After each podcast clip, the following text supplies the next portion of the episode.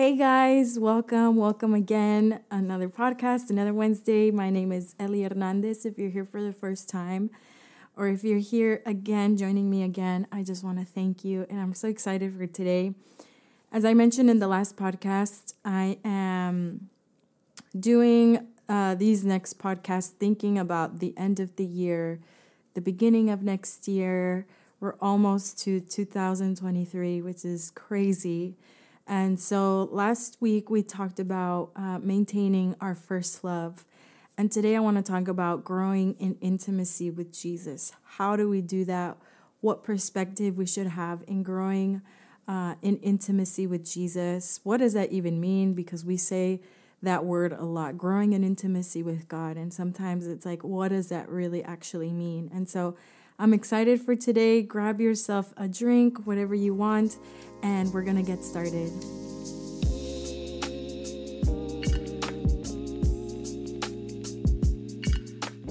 Okay, so as I mentioned, today I want to talk about growing in intimacy with Jesus. And so, as I said, I think um, it's amazing how the Holy Spirit is um, stirring the global body of Christ in this time, in this hour, to talk so much about intimacy with God. Like, I think that's something that we don't really realize, but 20, maybe 30 years ago, the message of growing in intimacy with Jesus was wasn't really well known.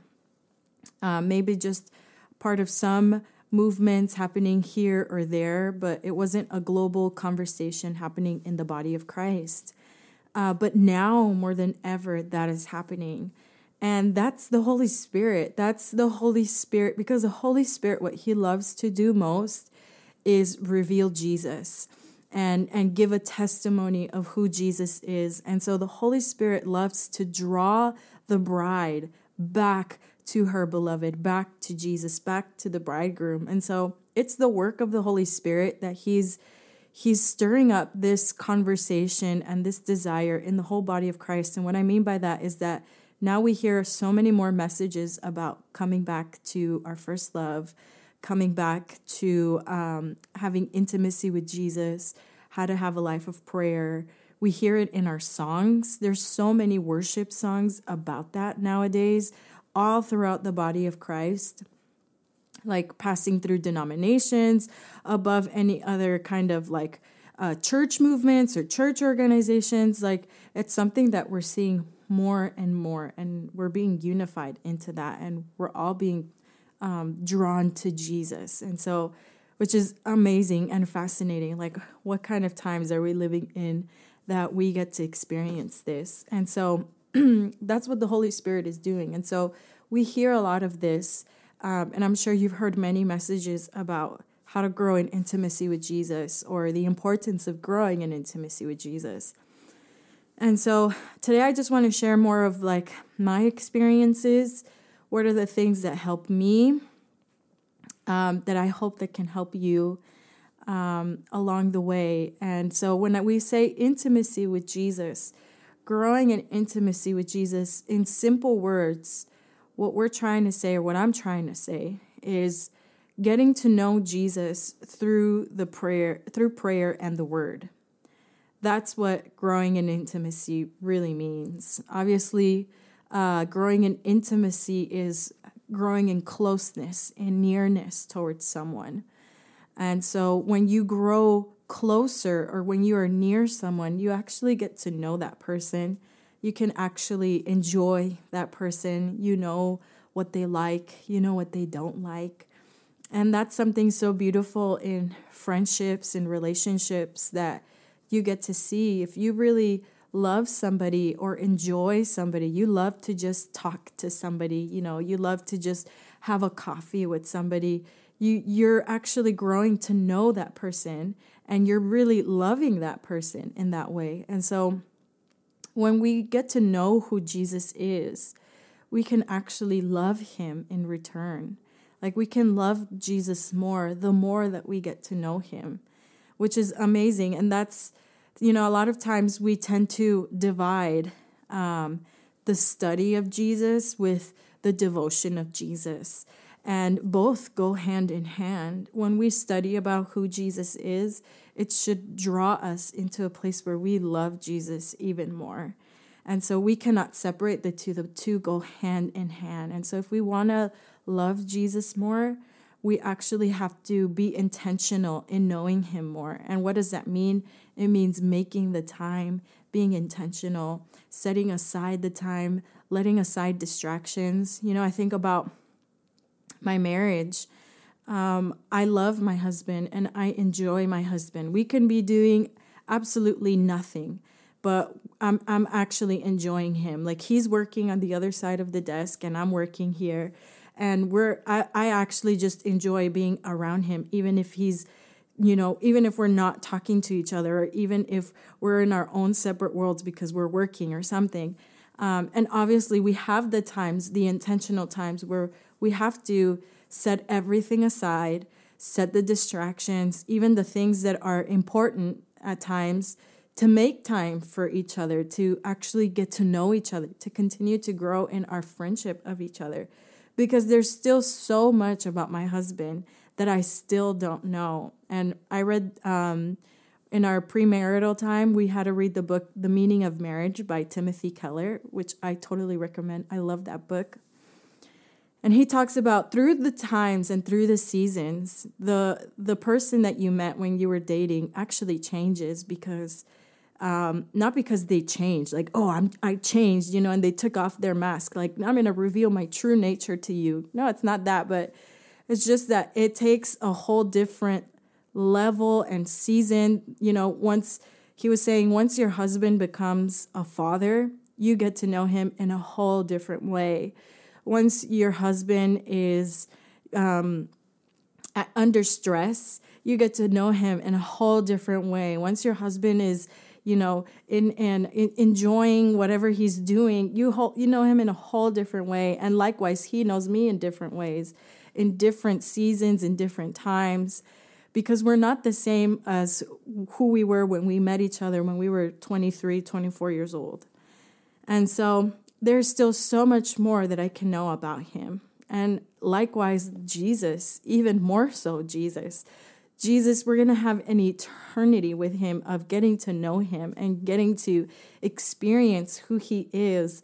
Even the book of Revelation, when it talks about the angels around his throne, constantly they're doing it almost seems like they're doing the same thing that they take they have their crowns the, the the angels and the elders the 24 elders around their throne they have the, the the elders have their crowns upon their heads and every time they look upon the Lamb sitting on the throne, they cast their crowns and fall onto their faces and say, Holy, holy, holy. And that's happening continuously. They get back up, they put on their crowns, they look at Jesus one more time, and they throw back their crowns and get on their face and say, Holy, holy, holy. And it kind of seems like, you know, sometimes we might think, don't they get bored? Are they literally doing the same thing over and over? Like, ugh you know, and getting down, holy, holy, holy. But it's because they're capturing a revelation of who Jesus is that touches their hearts, that provokes this kind of response, and they don't get tired of doing this. Like for them, it's inexhaustible because the beauty of Jesus is inexhaustible. His glory is inexhaustible. And so our responses and their responses are inexhaustible. It keeps going and going and going and going. And so there's so much about Jesus that we have yet to experience and yet to know. And it's not because he's a far off mystery. On the other hand, he actually he loves to to show himself, but he loves to show himself to those who seek him. And so that's what intimacy really is. It's intentional. It's an intentional seeking and knowing who Jesus is through the pray through prayer, through the prayer, through prayer and through the word. And so those are two things or those are the two practices that we have in getting to know the Lord. And obviously through singing, obviously even through writing, in so many ways we can get to know who the Lord is, but in those specific two, prayer and the word. And something that I love is that constantly the Bible talks about the Lord desiring to dine with us. I mean, we think about Psalm 23.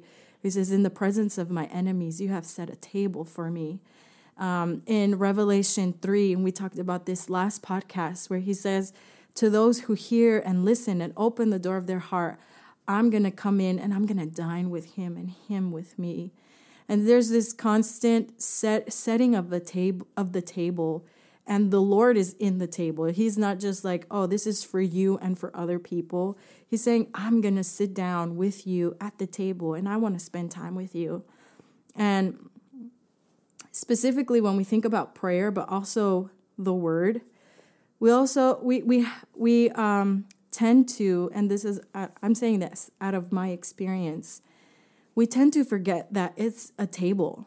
You know, where when we talk to Jesus, we're actually standing before Jesus. Um, Hebrews talks about that through the blood of Jesus, we have entered with full access and we can come with confidence before the throne of grace.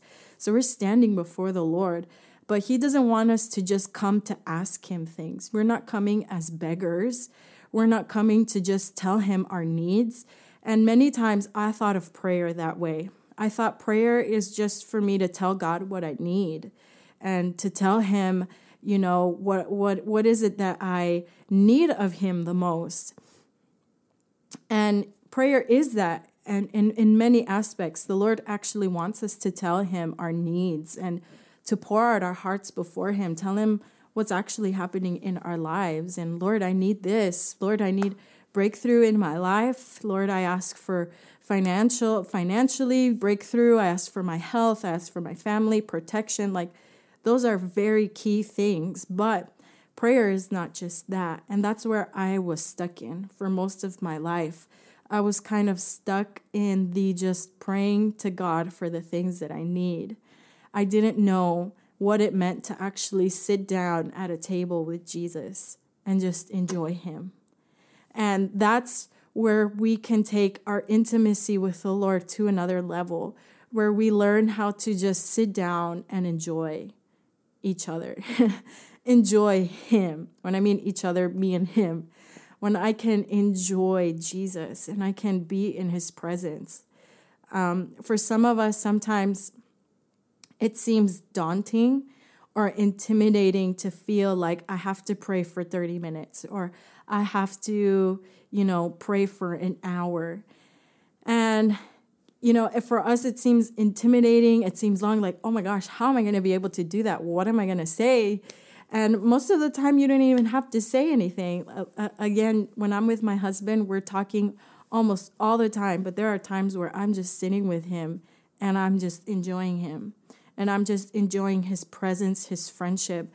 And the same way with the Lord, like we have to come with a, a, a perspective shift that prayer primarily is about fellowshipping with Him, communion with Him. Prayer is much more than just coming to ask my needs, which is that. I need to do that. And I practice that every day. Lord, I need you. Lord, I need this. I ask for your will to be done. But also teach me how to, how, what it looks like for me to just enjoy you, what it looks like for me to actually enjoy your presence, for me to have the response of the elders and the angels that look at you and they just, you know, have this response of extravagant devotion and, you know, just declare who you are. And so there was a shift in my life um, when it comes to my prayer life and when it comes to my life in reading the word where I had to shift it and say, I had to say, Lord, for so long I thought it was boring for so long it felt like I, it was just a burden like i had to do it you know because we have to do it. People tell us we have to pray. People tell us we have to read the word. And i feel like i have to but i don't enjoy it. And there had to be a shift in my heart and in my mind. Like lord i want to believe that it's enjoyable and teach me how to enjoy that. And so that's the first thing i want to say. Prayer and reading the word is not a, a check you know, a checklist and it's not a burden, you know, and a lot of times we have felt that it's a burden. We have felt, oh, you know, I have to read or I have to pray, or man, I didn't pray today. Like, oh, you know, and it's more of this sense of a burden than a sense of enjoyment. And we all fall into that. Um, and I think we just need to ask the Lord, Lord, help us because we're weak, we're really broken, but we need your grace. Help us in our weakness, in, in our brokenness. Help me in my weakness, in my brokenness, to remember that it's a privilege for me to spend time with you. It's a privilege and it's a great honor for me to get to know you. And there's so much more that I get to know. I haven't known you fully yet, and I want to actually know you. And so, first of all, it's enjoyable. And that's the first calling that we have in having fellowship with the Lord, it's that it's to enjoy, it's to have fellowship, it's to commune. Again, that picture of dining at the table doesn't come just saying, "Hey, I need stuff," even though we do do that. We tell him, "Lord, I I need you, I need this." But we come to just sit at the table and enjoy the Lord. And the Lord wants to enjoy us too. And that's something that I think we often forget a lot of times is the Lord loves to delight in us.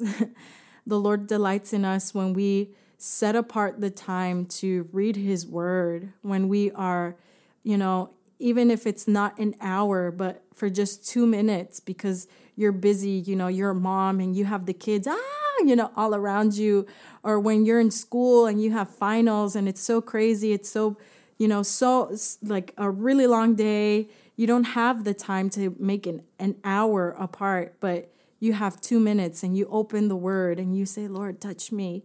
I love you. And you're reading the scripture, and the Lord is saying, I delight in that. I enjoy you so much.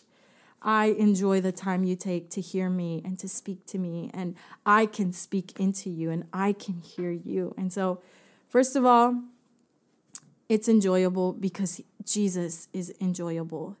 He is so enjoyable and He is our greatest delight. And so there are different kinds of prayers. There's a lot of different kinds of prayers. There's like medita- meditative prayer, contempl- contemplative prayer, um, and intercession.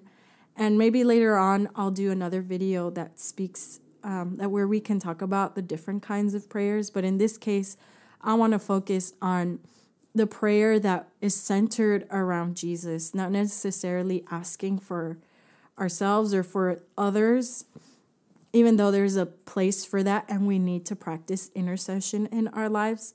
But I'm talking about enjoyment of the Lord. That's growing in intimacy with the Lord, where we can see who the Lord is, get to know who the Lord is as we talk to Him and as we read the scripture we can grow in our knowledge of the Lord, and our hearts are stirred, and our hearts um, are filled with the knowledge of God. And so, and I want to say, prayer and reading the scripture are enjoyable because He's enjoyable, but most of the time it's going to feel ordinary.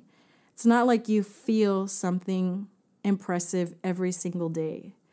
Um, most of the time, you're going to feel the same thing. you know, sometimes you might feel something when you're reading the word, you might feel it kind of touching your heart. Other times you don't really feel anything. Um, and so I would just want to um, encourage you with that, that most of the time it's going to look pretty ordinary and pretty normal. Uh, just maybe once in a while are you going to have something so extreme where I don't know, the Lord moves you to to mourn or the Lord moves you into singing and into dancing or you know, there's going to be um, those times here or there, but most of the time it's going to feel pretty ordinary and you might not even feel anything. But without you feeling anything, without me feeling anything, um, little by little, we're getting closer to the fire of, of who Jesus is. And that's where we want to stay. So even though we might not feel anything, it doesn't mean that it's boring. It doesn't mean that it's fruitless. It doesn't mean that it's in vain. It doesn't mean that God is not listening. None of that. It's just us beginning to grow closer and closer, inching our way closer and closer to the fire, all consuming fire of who Jesus is. And so sometimes you are going to feel the Lord impressing something on your heart. You're going to feel the Lord speaking to you very clearly. But most of the time, it's going to be very, very normal. Maybe a little whisper here or there. Maybe something where the Lord tells you, hey, say, say uh, ask for forgiveness to this person. Or when as you're, you're, you're praying, you hear the Lord tell you, I love you. You know, it's those soft whispers of the Lord, and those count. You don't need the, hey, I say this. You know, we always think of that megaphone voice. That that has never happened to me. Most of the time, what I have is just this small whisper in my heart where the Lord tells me, "You need to forgive. You need to give. Uh, you need to serve here, or you need to do this, or I love you. I love your song. I love how you pray to me. I love how you sing to me." And it's those whispers that actually inch my heart. It gets closer to the fire of Jesus, and I get to know Him, and I I'm enjoying Him because as he's telling me these things, I'm telling him, Thank you, Jesus, that you love me. Thank you because you've forgiven me. Thank you for your blood. Thank you for my family. Thank you for who you are. And that's how we draw closer and closer and closer. And believe me that it's possible to pray and to study the word without practicing enjoying Jesus. It's possible.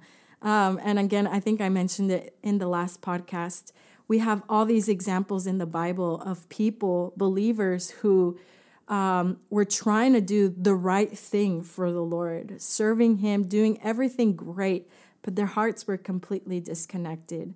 And that's where I don't want to talk about a secret formula of how to grow your intimacy with God. Um, it's more than just that, even though there are practical steps that we can do, and I'm going to talk about that next. But it's more about us focusing in, I want to connect with the Lord as I'm praying and as I'm singing and as I'm reading the word. I want to connect with who He is and I want to connect to His heart. So, the first thing, it's enjoyable. It's not a burden. We can enjoy Jesus. That's actually the primary thing we're called to do. And the second is that it's a lifestyle. So, with this, it comes the, the more practical things where we learn how to set apart time. Uh, for some of us, that means waking up early. For some of us, that means staying up late, whatever that looks like in your schedule, or maybe in the middle of the day, that you can have an um, a focused time with the Lord. And obviously, depending on the season that you're in, maybe you have a really hectic schedule you're a mom and you don't have any time to focus. You know, as a mom, I, I admire all the moms who uh, wake up early in the morning or while the kids are napping. Instead of cleaning the house, they decide and they sacrifice that time to come before the Lord and read the Bible or pray.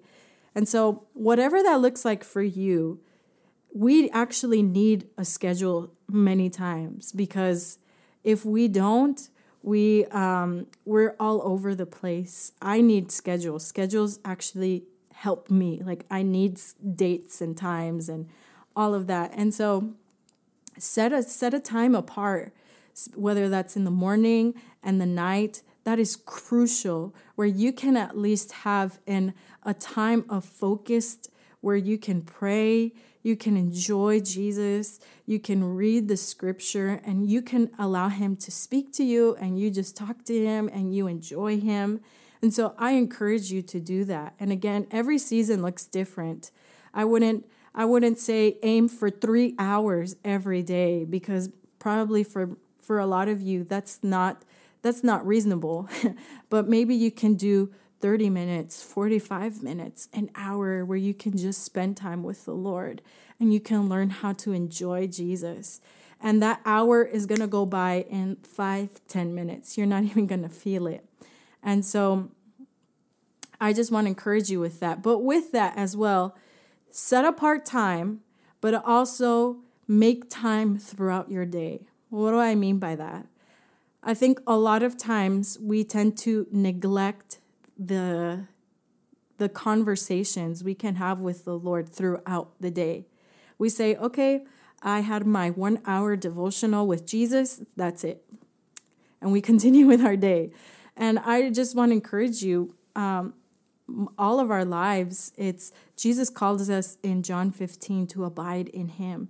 Jesus says, Abide in my love, abide in me as I abide in you. And the word abide means like a, a, a place of complete remaining and presence. Like, uh, you are remaining in me and I in you. Like, we're connected together at all times. And so, don't limit your conversations, your time of prayer, your time in the Word just to that one hour at the end of the day or at the beginning of the day. Like, the Lord wants to talk to you. And those small conversations that you have with God when you're driving, when you're in the bus, when you're um, working, and you can say those small whispers to the Lord, like that's what Jesus died for, for us to have complete access to the Lord. No matter where we are, no matter what time, we can just close our eyes and say, Lord, I love you. Help me to love you right now. Give me grace with my boss today or give me grace with this person. Give me words to bless to bless your people to bless the children here or whatever it is. Or lord help me to enjoy your presence. Give me a revelation of your beauty as i'm working. I want to enjoy you even as i'm working. And those small whispers really matter and they really really do count. And so i wouldn't neglect that small whispering and the, that practice of throughout the day. So set a time, set a schedule. You're going to have to sacrifice sleep. We probably have to sacrifice time, probably have to sacrifice certain things. Set apart that time, make it a discipline. And at first, it's going to be a discipline, but later on, it's going to be something that you enjoy. And you'll never regret waking up early or s- sleeping later to spend time with the Lord, or that you didn't clean the house because you spent time with the Lord. Um, but also, don't neglect the small conversations you can have with Jesus throughout the day. That is so precious and so important to the Lord, and it moves his heart. And the last point I want to tell you is embrace weakness. Most of the time, it's going to feel so weak when you pray. Your prayers are going to feel so weak. Your prayers are going to seem so simple and so, you know, in my case, I for so for such a long time, I'd be like, my prayer seems so simple and so boring. Sometimes, not because I feel it boring, but I feel like I'm saying the same thing to Jesus like, You're beautiful, you're holy. I don't know if that's exciting to you or if that's, you know, if you're actually delighting in what I'm saying, Lord. And most of the time it feels weak because that's what prayer really is. It's it's actually a declaration of how weak we are. It's a declaration of Matthew 5 3. Blessed are the poor in spirit. Like, Lord, I am. I'm so poor in spirit, and it's it's not saying that I'm coming as a as a beggar, but I'm coming as I have need of you, and I recognize my need of you. I recognize my weakness. I recognize my brokenness. I recognize that these words may seem so broken and simple, but they move your heart. And I refuse to stop praying or stop singing or stop reading the word just because I feel it weak, because that's actually what the Lord wants me to feel sometimes. You know, the Lord wants us to embrace weakness because He can meet us there. Jesus can meet us when we're in a place of weakness. When we actually decide or declare say lord i need you. He meets us there. But if we're on the on the other side where we say i'm fine. I don't need anything the lord can't meet us in that place. And so you might feel your prayer life so simple. You're like i don't have encounters. I don't have visions. I don't have like these crazy manifestations like daniel all these visions and because again most of the time it's going to be ordinary it's going to it's going to feel weak. I'm pretty sure daniel probably thought this seems so ordinary and so weak. I don't even know what i'm doing. Most of the time daniel actually fainted because of all of his visions and i'm pretty sure he felt so overwhelmed. Like what am i like i don't even understand any of this. I feel so weak. What am i supposed to do with all of this and sometimes we feel weak in the sense of, Lord, I don't feel that it's so grand or so amazing. And I'm pretty sure all of these heroes of the faith probably felt the same thing. And so I'm just, uh, encouraging you. We're actually called to embrace weakness. And if you pair that, if you pair up what I'm telling you of setting time apart with small conversations, being intentional, and setting that time apart to pray, to read, and you pair that with something else that that will uh, put you or position you in even more weakness, which is fasting, you're going to be in a place where you're positioning yourself even more to receive the Lord. And so, with that, I would encourage you to choose a day or how many times you would want to fast weekly. And obviously, with this, um, do it wisely. Obviously, if you have any kind of health conditions or things like that, speak to a doctor if you need to.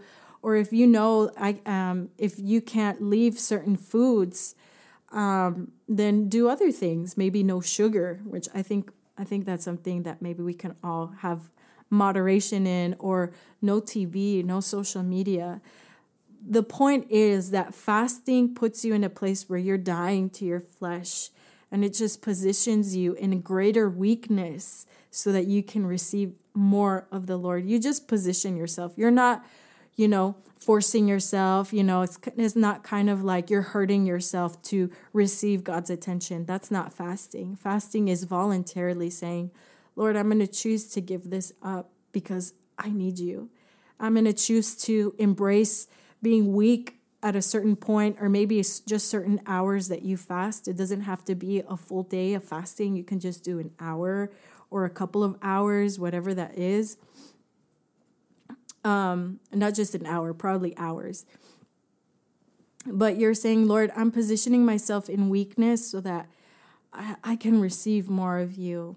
And so, with that, I just want to encourage you to do that.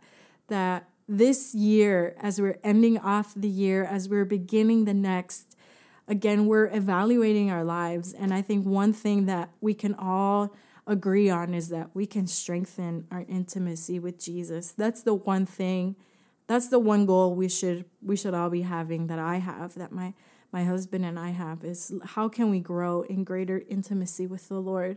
How can we set apart the time? How can we continue to practice talking and memorizing scripture and saying scripture to the Lord as I'm washing dishes, as I'm driving, as I'm doing this? And what are days that we can fast? And maybe we can increase more of fasting days or etc etc so i would just encourage you to have that conversation with the lord if you're married have that conversation with your husband or your wife or have that conversation with your children the point is is that we want to be intentional about it and we we want to ask the lord for grace and when we ask the lord for grace he meets us there and so i hope that this encourages you and it gives you so much hope for the end of this year, for the beginning of the next. We're going after the same thing. And so, thank you so much for being here, and I'll see you next week.